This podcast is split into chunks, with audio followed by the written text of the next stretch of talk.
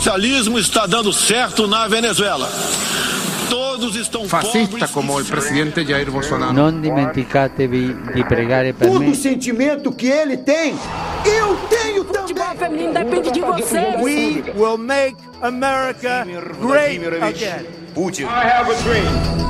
Podcast Agência Rádio Web. Conteúdo de qualidade multiplataforma. Esportes. Cuca não é mais o técnico do São Paulo. O treinador pediu demissão à diretoria após a derrota diante do Goiás pelo placar de 1 a 0 dentro do Morumbi pelo Campeonato Brasileiro. O aproveitamento de Cuca à frente do tricolor paulista foi levemente superior a 46%. Foram 26 jogos, 9 vitórias, 10 empates e 7 derrotas. Cuca é o quinto técnico da gestão Leco e Raí. Antes dele, Dorival Júnior, Diego Aguirre, André Jardine e Wagner Mancini, em um intervalo de um ano e nove meses. Mancini, inclusive, deve ser o técnico interino do São Paulo para as próximas partidas, até que o próximo treinador definitivo seja contratado pela diretoria. Agora, o São Paulo enfrenta o Flamengo pela próxima rodada do Campeonato Brasileiro. Agência Rádio Web com informações do São Paulo, Cadu Macri.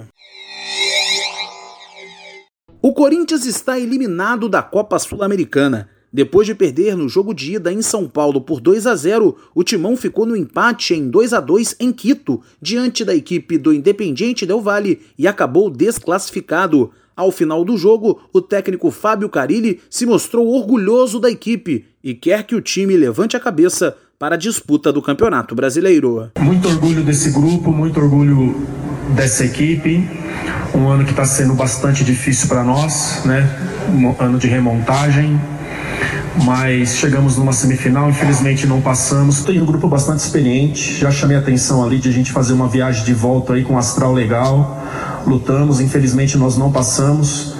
Né, e já virar a cabeça aí pro jogo do Vasco, que é o primeiro jogo dos 18 que a gente tem no brasileiro. Agora, o Timão concentra suas energias para o Campeonato Brasileiro. A equipe volta a campo no próximo domingo, às 11 da manhã, em São Paulo, diante do Vasco. O adversário do Independiente Del Valle na final da Copa Sul-Americana sai do confronto entre Atlético Mineiro e Colón da Argentina nesta quinta-feira. O Galo precisa reverter a desvantagem do jogo de ida, quando perdeu fora de casa por 2 a 1.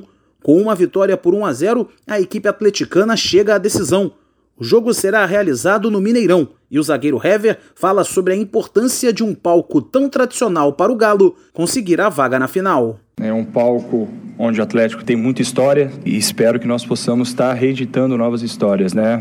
É, esse foi um dos meus objetivos ao retorno ao Atlético, é reeditar novas conquistas e graças a Deus estou muito próximo a dar continuidade a essa minha história com a camisa do Atlético. Nós dentro de campo possamos fazer o nosso melhor, deixar tudo que nós temos para que nós possamos chegar a essa tão sonhada vitória e a final da Sul-Americana. Com uma sequência de maus resultados na temporada, o técnico Rodrigo Santana deve mexer no time. A provável escalação do Galo tem Cleiton pro gol, Patrick, Hever, Igor Rabelo e Fábio Santos, Jair, Elias, Luan, Casares e Xará. No ataque, Franco de Santo é a referência na linha de frente.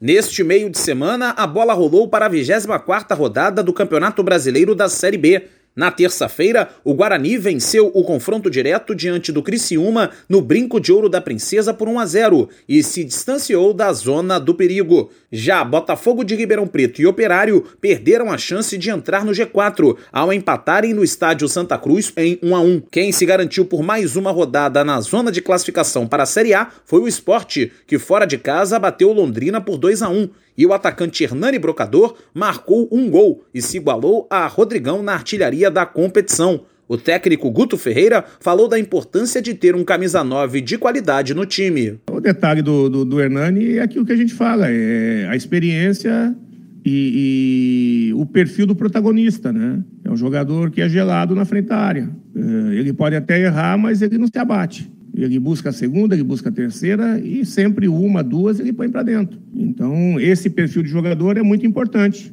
Traz é, para o grupo, é, digamos assim, que divide a responsabilidade com os outros, os outros se sentem mais amparados, né? Quem está ao seu redor. Em Barueri, o Oeste venceu o São Bento de virada por 2 a 1. O Vila Nova ficou no 2 a 2 com o CRB em Goiânia e segue no Z4. O América Mineiro segue sua campanha de recuperação e fez 2 a 0 no Brasil de Pelotas em Belo Horizonte. O líder Bragantino continua tranquilo na ponta e nesta rodada fez 3 a 0 no Lanterna Figueirense em Florianópolis. O técnico Antônio Carlos Zago elogiou o desempenho do time. Hoje a equipe voltou a ser aquela que vinha jogando já desde o do início do campeonato, concentrado, pressionando, girando a bola com, com mais velocidade, por isso que acabou criando as oportunidades e chegou no placar que nós chegamos. A vantagem do Braga na liderança aumentou para seis pontos, porque o Atlético Goianiense ficou no empate em 0 a 0 com o Vitória,